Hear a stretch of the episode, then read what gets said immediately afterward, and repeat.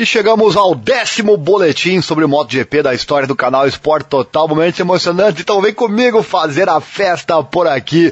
Hoje quero falar do Mark Marques, ele que surpreende a cada retorno dele à moto, à MotoGP. Também sobre o Quartararo, voltar a falar deste assunto. Será que ele vai mesmo deixar a Yamaha? Também ressuscitamos aqui o, entre aspas, o André Iannone e a sua proximidade com a Aprilia, assunto bem interessante Assim como sempre acontece por aqui, modéstia à parte. Suzuki, será que ela pode ter uma equipe satélite? Também o Bautista comenta o Toprak Razgatoglu e o Iker Lecuona comenta a MotoGP, faz uma comparação com o Mundial Superbike, são os assuntos de hoje aqui no nosso canal. Se você aceitar, te convido a me fazer carona por aqui e acompanhar as informações de hoje. Deixa o like, se inscreva, aquela coisa toda, se você não perde nada. E eu peço encarecidamente, se gosta do nosso conteúdo, compartilhe nosso link com seus amigos para que possamos ir mais longe e trazer mais conteúdo. A ajuda é recíproca, você recebe e nós também. Bora lá! Começando então com o ex-campeão de MotoGP, o Mark Marques. Como se Marques não tivesse conseguido reviravoltas impressionantes suficientes ao longo da sua carreira profissional, a rodada de Austin da MotoGP no último final de semana foi a mais recente. Que espetáculo, né? Largando em nono no grid, em uma corrida que ele claramente tinha ritmo para vencer, Marques imediatamente teve problemas depois que um problema técnico fez com que ele saísse da linha é, lentamente caindo para o último posto na curva 1. Ah, antes que eu me esqueça, se você perdeu o boletim de ontem, o link está aqui no card ou no link na descrição. Seguindo aqui, em uma tentativa rápida de criar outro momento de grandeza, Marques ultrapassou 10 pilotos em apenas 3 voltas. Algo impensável não apenas nas corridas profissionais, mas mais importante na MotoGP, que está em alta em termos de competitividade. A última matéria do boletim de hoje vai falar sobre isso, a competitividade entre que, que, que, existe aqui na MotoGP. E Marques continuou, então fique, fique conosco até o fim do vídeo. Marques eh, continuou a construir linda corrida, ultrapassando nomes como Maverick Vinales, Brad Binder, o Alex Pargaró, também o seu companheiro de equipe Paul Espargaró, este último até com uma certa facilidade. Comente sobre isso, o que você achou. A passada foi muito fácil, né, para cima do Paul. Enquanto o progresso parecia que poderia parar por aí, Marques enviou uma, mais uma mensagem de intenção ao fechar rapidamente, antes de passar o John Zarco e o atual campeão mundial Fábio Quartararo e seus problemas, e também o Jorge Martin. A briga com Fábio foi simplesmente sensacional. Marques começou então a aproximar-se rapidamente de Peco Banhaia, mas o piloto da Repsol Honda acabou por ficar sem mais voltas para tentar algo e acabou voltando para casa para um brilhante sexto lugar. Este foi o primeiro desempenho real de retorno de Marques desde que voltou da lesão lá em 2021. A última a acontecer foi na pista, na mesma pista onde sofreu sua pior lesão até a data a de Jerez em 2020. Naquele dia, Marques liderou durante os estágios iniciais antes de fazer uma defesa de marca registrada, algo que ele não conseguiu fazer desde o braço quebrado. O seu erro derrubou-o para 19 lugar, antes de um esforço milagroso o levar a eliminar continuamente um, às vezes dois pilotos por volta. Marques voltou para o terceiro lugar e com Vinhales apenas alguns décimos à frente, o P2 estava lá para ser conquistado. Mas, como foi o caso em Austin, embora em menor grau, Marques ficou sem pneu traseiro antes de ser lançado por cima e no cascalho na curva 3. Mesmo que Marques não tenha terminado a corrida, e como sabemos que sua carreira mudou drasticamente desde então, Marques mais uma vez mostrou que podia fazer coisas que ninguém mais podia. Embora Marques tenha vencido corridas desde seu retorno em 2021, falando em entrevista no início deste ano, o oito vezes campeão mundial lembrou o sentimento que teve durante o Grande Prêmio de Jerez em 2020, que ele chamou de tão doce, apesar daquilo que aconteceu. Marques disse: é, escolher uma boa memória é escolher a sensação que tive na corrida de Jerez. Foi incrível. Ok, terminamos no cascalho, mas foi uma das minhas melhores corridas e melhores performances da minha carreira. Confesso que até durante a transmissão eu falei que eu estava achando a corrida de Austin bem parecida com essa corrida lá em Jerez que ele caiu, porque ele vinha lapidando todo mundo com muita velocidade e tornando-se perigoso isso. Lá em Jerez aconteceu o um acidente e eu fiquei pensando, né? Estava muito similar para mim a corrida de Austin deste ano com aquela, eu disse durante a transmissão. Se você perdeu, vou deixar o link para você aqui na descrição. E ele seguiu dizendo: depois do erro de ir para a brita e depois lutar pela segunda posição, minha performance, a minha sensação na moto foi tão boa Claro que veio a queda, mas isso pode acontecer, disse ele. Além do óbvio, ele é o Mark Marques, um talento único que demonstrou repetidamente a capacidade de entregar performances tão impressionantes, entender as capacidades dele e da moto, e em qualquer dia ele costuma desempenhar pilotagens excepcionais. Claro que Marques não tem ritmo para vencer todas as corridas, mas diante de uma situação como essa, o espanhol parece ir mais fundo e encontrar outro patamar semelhante ao que vimos com Lewis Hamilton no GP do Brasil na temporada passada da Fórmula 1.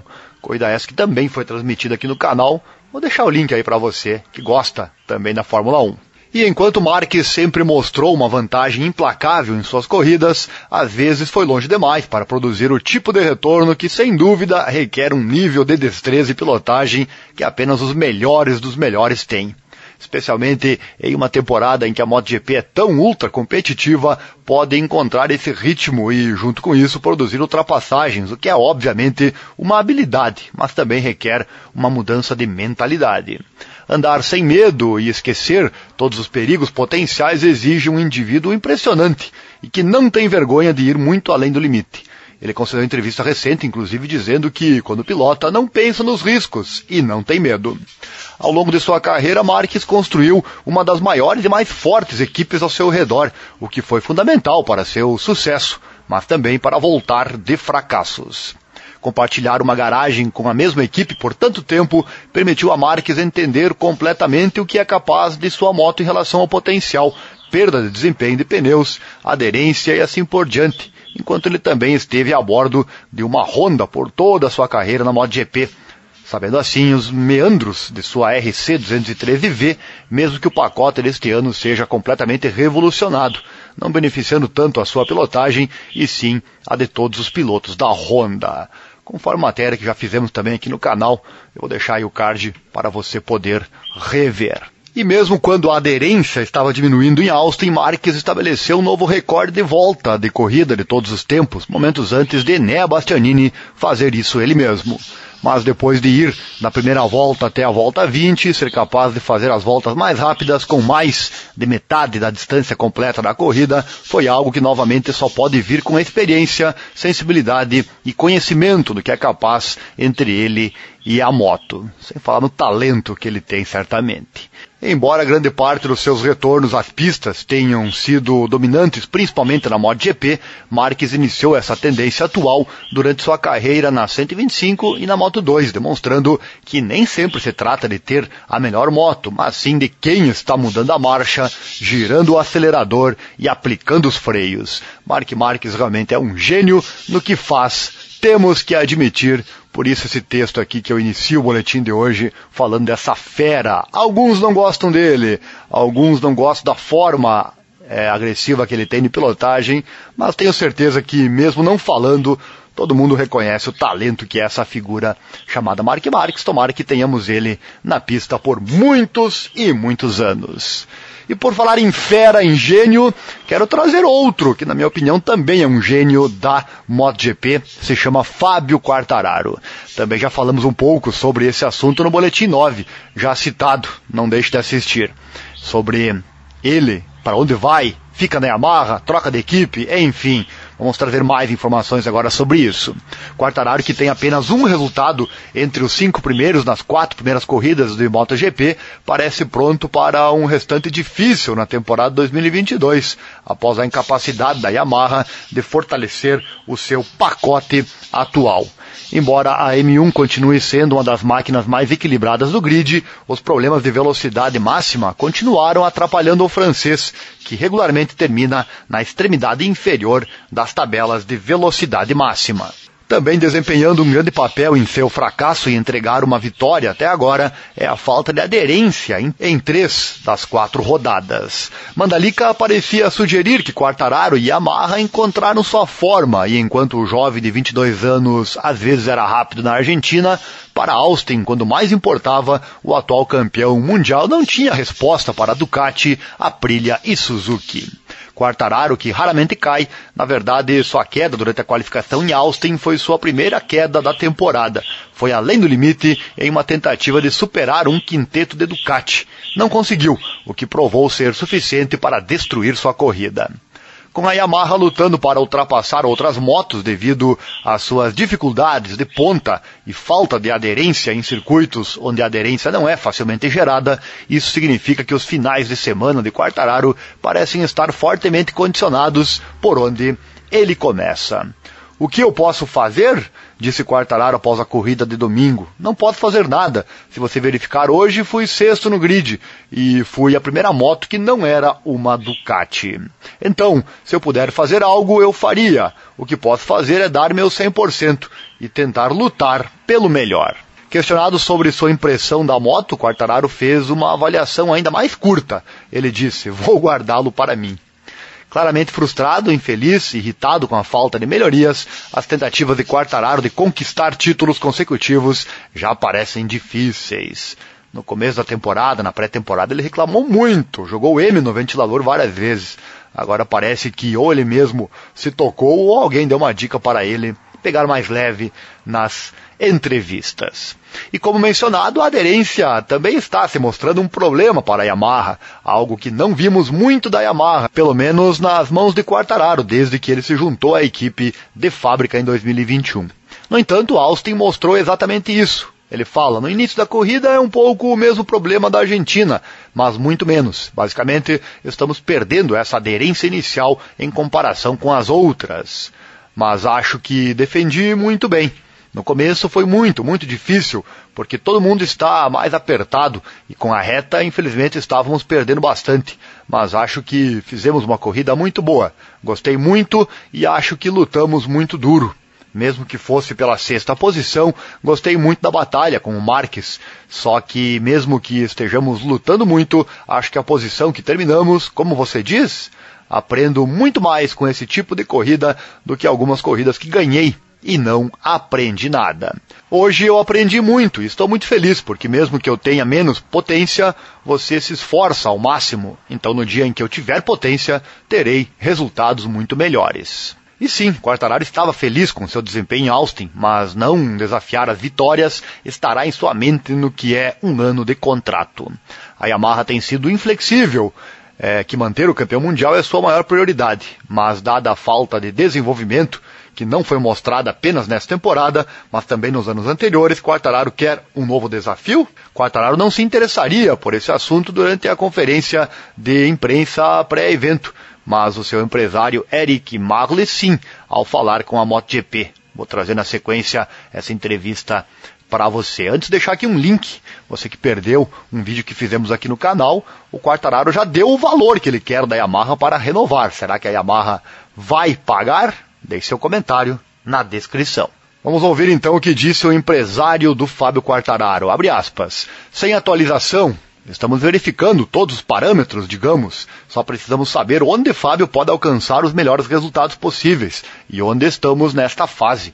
E então temos um pouco de sorte, porque há alguns anos uma decisão como essa teria sido tomada com 18 meses de antecedência. Então, nesta fase, não há pressa. Então é uma boa situação não há pressa. E então posso imaginar que não há pressa para a Yamaha. Então estamos investigando tudo e depois veremos o que acontece. Não é uma questão de ofertas, estamos em negociações. Estamos tentando para entender melhor o que podemos fazer e o que será melhor para o Fábio. Questionado se Quartararo está aberto a trocar a Yamaha por outra marca, Marie continuou dizendo: sim, com certeza. Temos grande respeito pela Yamaha, mas devido a certas razões que não posso dizer, temos sim que pensar nisso. É, nós sabemos quais são essas razões com toda certeza. A Honda e a Ducati provavelmente possuem a maior atração do grid, enquanto também devem ter uma rotatividade significativa na próxima temporada. Ambos já mostraram interesse em Quartararo e com Jack Miller e Paul Espargaró em perigo de perder suas vagas de fábrica para 2023, as opções certamente estão lá para Quartararo. A Ducati pode ser uma jogada mais difícil para ele, já que o atual líder do campeonato, Enea Bastianini, e o piloto da Pramac, Jorge Martin, provavelmente disputarão a vaga da fábrica ao lado do Peco Banhaia. No entanto, assinar um campeão mundial seria com certeza bom para qualquer equipe. Todos os sinais ainda apontam para a permanência de Quartararo na Yamaha, mas vimos coisas mais estranhas acontecerem. E também tem a Suzuki, assunto que falamos no boletim que citamos no início desta matéria. Trocando de assunto, falar do desaparecido Andrea Iannone, lembra dele? Apesar de Andrea estar suspenso pela Agência Mundial Antidoping após testar positivo para drostanolona em 2019, parece que a Aprilia continua apostando nele. O italiano não poderá voltar a andar de moto em nenhum campeonato até dezembro de 2023, daqui a um ano e sete meses. No entanto, parece que a Aprilia continua a contar com ele para seus planos futuros, olha só. Isso foi demonstrado pela marca de Noale, levando-o em consideração para um evento da própria marca chamado Aprilia Pro Experience. Quando puder voltar à MotoGP, ele terá 34 anos de idade. Este encontro está agendado para o dia 8 de maio e vai reunir diferentes amantes do motociclismo, que vão receber aulas de algumas das figuras mais importantes da história do Campeonato do Mundo e que já tiveram uma relação com a Aprilia. Um deles é um dos maiores rivais do Valentino Rossi ao longo de sua história, o Max Biaggi, que atualmente ainda está ligado à equipe italiana. Outro dos convidados será Lorenzo Savadori, atualmente piloto de testes da equipe e que conhece bem os segredos da moto que venceu o Grande Prêmio da Argentina há menos de duas semanas. Para isso, a Aprilia também quis contar com o desaparecido Andrea Iannone, que voltará a estar perto da gasolina e das duas rodas será no circuito de Misano e o seu objetivo será explicar aos sortudos as trajetórias, truques e algumas curiosidades espalhadas por quatro sessões de 20 minutos numa Aprilia RSV4. Este programa contará ainda com a presença dos dois pilotos oficiais da Aprilia, o Maverick Viales e o Alexis Pargaró, que virão à pista italiana para compartilhar a visão de um piloto de MotoGP atual e contar com a sua experiência. Um ano atrás, o próprio Iannone alegou que não estava se divertindo. Ele disse: as corridas transmitidas pela televisão reabriram uma ferida que provavelmente nunca vai cicatrizar. Eu estava esperando que as coisas melhorassem, embora. Reencontrei a minha vida, a vida de piloto. Caso contrário, certamente ele já teria estabelecido outras atividades, como uma escola, por exemplo. E ele encerrou dizendo: Quanto mais o tempo passa, mais eu quero voltar. Palavras do Iannone. Mas como você viu, parece que a Aprilia continua então a levar o piloto italiano em conta para as próximas campanhas. Você gostaria de ver ele de volta à MotoGP? Seria interessante com toda certeza, né? Será que terá ritmo com a idade que tem? Deixe sua opinião aqui nos comentários. E a Suzuki, será que vai ter uma equipe satélite na MotoGP? Um dos assuntos que já há algum tempo surge, por vezes, na ordem do dia da MotoGP é o eventual alargamento da Suzuki a uma equipe satélite. Até o momento não foi possível reunir condições para tal e a possibilidade ainda não está perto de se concretizar. E o diretor da equipe Team Suzuki X-Star, Olívio Supo, explicou ao site motorsporttotal.com que há muito trabalho necessário antes de ter uma equipe satélite. Ele disse: Sabemos que uma equipe satélite da Suzuki esteve à espera no paddock durante vários anos, mas ainda temos muito a fazer antes de poder pensar nisso. Durante muitos anos, a situação ideal para Carmelo Espeleta, diretor executivo da Dorna, teria sido que os seis fabricantes equipassem quatro pilotos cada um. É óbvio que é preciso seis marcas que estejam dispostas a competir com estas motos, diz ele. O italiano frisou que a GSX-RR tem que ser competitiva para poder existir uma equipe satélite, o que está mais perto de acontecer. Ele diz: as motos também têm que ser competitivas. Seria muito difícil pedir a uma equipe satélite que compita com uma moto não competitiva. Hoje estamos cada vez numa situação técnica em que isso seria possível. Em primeiro lugar, temos que estar contentes por ter 24 motos no grid e por todas serem mais ou menos competitivas, encerrou o diretor. Interessante, né? Pelo menos ele nos deu um ar de esperança. Você acha que isso pode acontecer? Comente na descrição. Tem uma coisa, a Suzuki por tanto tempo ficou acomodada, né? Porque a Suzuki é a terceira marca japonesa, né? Ela jamais será forte como a Honda e como a Yamaha. E ela aceita isso, ela aceita ser a terceira marca japonesa. Então, se você não, não almeja ser a segunda melhor ou a, ou a primeira melhor é, do Japão, por que você vai se estressar, gastar com a equipe satélite? Tenho certeza que isso aí rondou a cabeça da Suzuki. Mas pelo que você ouviu aqui do Livio Supo, isso está mais perto agora de acontecer, ou menos longe, entenda você como quiser. E para fechar o nosso boletim, falar do Mundial Superbike. Você que perde essa categoria não sabe realmente o que está perdendo porque é muito bacana. E o fim de semana passado foi cheio de sucesso para a Ducati. A marca italiana conquistou a vitória na MotoGP com Enea Bastianini, uma dupla vitória no Moto América Superbike com Danilo Petrucci e outra dupla vitória para Álvaro Bautista na Superbike, na Superpole Race e na Corrida 2 no domingo em Aragão. Bautista voltou à Ducati em grande estilo após sua demissão da marca italiana em 2019. Ele disse, abre aspas, Ganhar foi ótimo. Acima de tudo, depois de dois anos difíceis em que trabalhei duro sem alcançar os resultados que todos esperavam quando assinei há dois anos, a sensação foi ótima. Desde o primeiro dia em que voltei a Panigale V4, encontrei minha moto. Estou muito feliz do que pela vitória, pela forma que posso andar nesta moto. Muito feliz por estar de volta a esta equipe, que é uma família maravilhosa. Ele falou isso em entrevista ao site GP One. Ainda assim, o piloto foi conservador durante a corrida 1. Ele disse: Na primeira corrida decidi não exagerar. Pode não parecer verdade, mas no sábado meu principal objetivo era ver a bandeirada. Conseguir a corrida, lutar com o Toprak e o Ray, não é fácil. Gostei, houve muitas ultrapassagens, também tentei passar Ray não muito cedo para não ajudá-lo. Na corrida, porém, ele não era um piloto melhor do que eu, mas era mais eficaz em me ultrapassar. No entanto, era importante começar o campeonato com uma boa base. Depois, no domingo, ganhei, e isso é bom. Eu realmente dei tudo de mim lá. Bautista também reconheceu ter perdido treinos com a Panigale V4 nos últimos anos. No entanto, o que ele mais sentiu falta não foi a moto. Ele disse: Adoro o nhoque de quatro queijos, meu prato favorito. Não como em casa, só quando um bom chefe italiano cozinha para mim. No paddock sou famoso por isso. A moto foi desculpa, mas voltei para a Ducati para o nhoque, fecha aspas, brincou o Bautista. Quanto às diferenças da moto em relação a 2019, é, não são muitas, ele disse. Ele fala, sempre disse que a moto, em termos de performance, está num grande nível, como há três anos. Melhorou porque está mais equilibrado você fica dentro do limite com mais facilidade. Em 2019, ou fomos muito rápidos ou sofremos muito. Agora sentes a moto melhor. A eletrônica deu um grande passo em frente. Dá-te mais confiança. Agora entendo melhor onde estão os limites. Então agora me sinto mais seguro. Então em 2019 eu também estava no meu primeiro ano do Superbike, meu primeiro ano com a Pirelli. Agora eu sei como lidar com tudo um pouco melhor. Palavras do Álvaro. Desta forma, o Bautista voltou a tocar o céu depois de dois anos para esquecer na Honda. Ele falou, neste campeonato é cada vez mais difícil fazer grandes mudanças nas motos. São motocicletas de série modificadas. Na Honda pedi algumas coisas, mas não foram viáveis neste campeonato.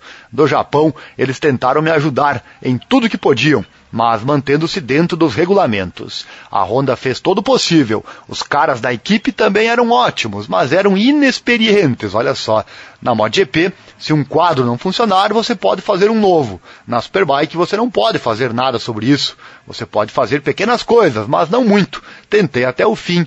Palavras do Álvaro Bautista. Nosso canal é incrível, fala a verdade, né? Se você está até aqui, certamente está gostando. Então deixa o like, compartilhe nosso link com seus amigos. Informações que você só fica sabendo aqui no canal Esporte Total, momentos emocionantes. E tem mais, Bautista também se lembrou de como foi a ligação da Ducati que o fez voltar. Olha só, ele disse: "Sempre tive uma relação muito boa com Fotti, Secone e Casalari." Que são as três pessoas que dirigem a equipe Ducati na Superbike. Eu sempre brinquei com eles. Eles me disseram que depois de terminar o contrato com a Honda, eu poderia voltar para eles. Então, no início de 2021, me foi dada essa oportunidade. Nós dois queríamos, começamos a conversar e não demorou muito para chegar a um acordo. O Talaverano aproveitou para analisar o desempenho de Toprak Razgatoglu na rodada de Aragão. Ele disse: Cada piloto tem suas próprias características e pontos fortes. Toprak é um piloto que se defende bem de perto. Para mim é o mais agressivo de todo o grid. Em 2019 tive alguns confrontos com ele. Ele me derrubou duas vezes, mas então eu não tive mais chance de lutar com ele. Agora sim, mas acho que Aragão não é a melhor pista para Toprak. Claro, se eu fosse lutar com ele em uma luta corpo a corpo na última volta, acho que perderia, porque sou pequeno e leve. Se eu quiser vencer, não devo ir até a última volta com ele, porque eu perderia. É por isso que tento fazer minha própria estratégia. É um piloto agressivo e difícil de ultrapassar, disse Bautista. Já falamos aqui, inclusive, o Bautista ele é muito pequeno, né? E o Toprak é gigante. Ele tem, inclusive, em outro boletim falamos sobre a estrutura do Topra, que é bem similar ao do Valentino Rossi, né? Que interessante, bastante parecido a estrutura física de ambos.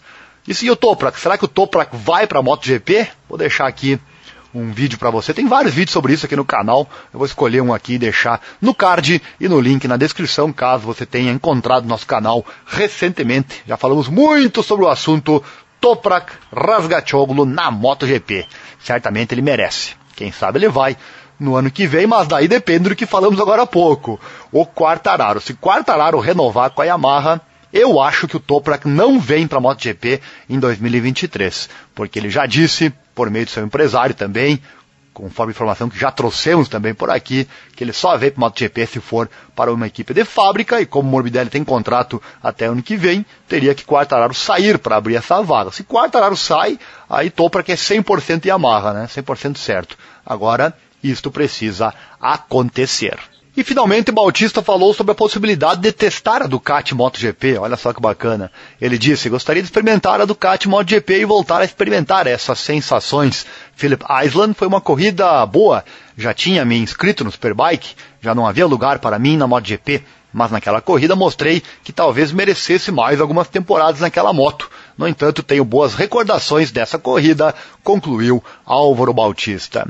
O Bautista que tem larga experiência na MotoGP, correu por lá de 2010 até 2018, passou pela Suzuki, pela Honda, pela Aprilia e por fim, dois anos de Ducati, antes de vir então para o Mundial Superbikes.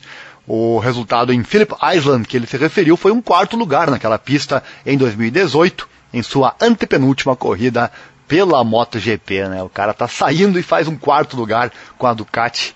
Realmente deixou um gostinho de saudade na MotoGP e na sua equipe. E para fechar aqui o nosso boletim, hoje bem longo, mas você é fã, né? Você está comigo até aqui, então vamos, vamos, trazer agora a última informação que traz uma ligação entre o Mundial Superbike e a MotoGP. Iker Lecona rumou este ano ao Mundial Superbike, onde defende a Team HRC. O projeto ainda está a tentar chegar ao patamar competitivo dos principais protagonistas do campeonato. E o Hulk está bem consciente que o campeonato não tem nivelamento, a que estava habituado até 2021 na MotoGP. Numa entrevista prestada à revista espanhola Motociclismo, o piloto afirmou que ainda não há no Mundial Superbike o equilíbrio existente na MotoGP atual. Ele disse: "A MotoGP demorou muito tempo a alcançar o nível de igualdade entre as motos que existe agora. A verdade é que conseguiu. Pelo que vi nas Superbikes, há mais diferenças. Ainda não se conseguiu o mesmo equilíbrio, disse ele. Da parte da Honda, o Lecuona assumiu que há trabalho a fazer para recuperar face às equipes mais competitivas. Ele disse: diria que neste momento há três marcas que estão é, um passo à frente: Ducati, Kawasaki e Yamaha. É, são elas que temos que igualar. Além disso, cada uma delas tem pilotos a bater. Álvaro Bautista, Jonathan Ray e Toprak Razgatoglu. Nosso objetivo ao longo do ano é alcançar o nível deles, palavras do Iker Lecuona. E na nossa opinião aqui do canal, certamente chamar Iker Lecuona foi uma excelente pedida para a Honda, haja visto sua juventude e experiência de MotoGP. Veremos se realmente ele vai conseguir somar aquilo que a Honda precisa para tentar sair desse buraco que ela se encontra, que são maus desempenhos nos últimos anos no Mundial Superbike. Chegou até aqui, meu amigo. Se você veio até o fim desse vídeo, não vou pedir like nem vou pedir a inscrição, porque certamente isso você já fez, né? Porque se você está até aqui, você é fã como nós, é guerreiro como nós e gosta do assunto. Então o like e a inscrição, obviamente, já foram feitas. Quero pedir encarecidamente para você compartilhar este link deste vídeo com seus amigos que gostam do assunto, seus grupos de motociclismo, lá no Face, lá no WhatsApp, em todos os grupos que você tem, para que possamos crescer mais e mais e poder trazer mais conteúdo de qualidade como este para você, tá bom? Pedido feito, um abraço e até o próximo boletim.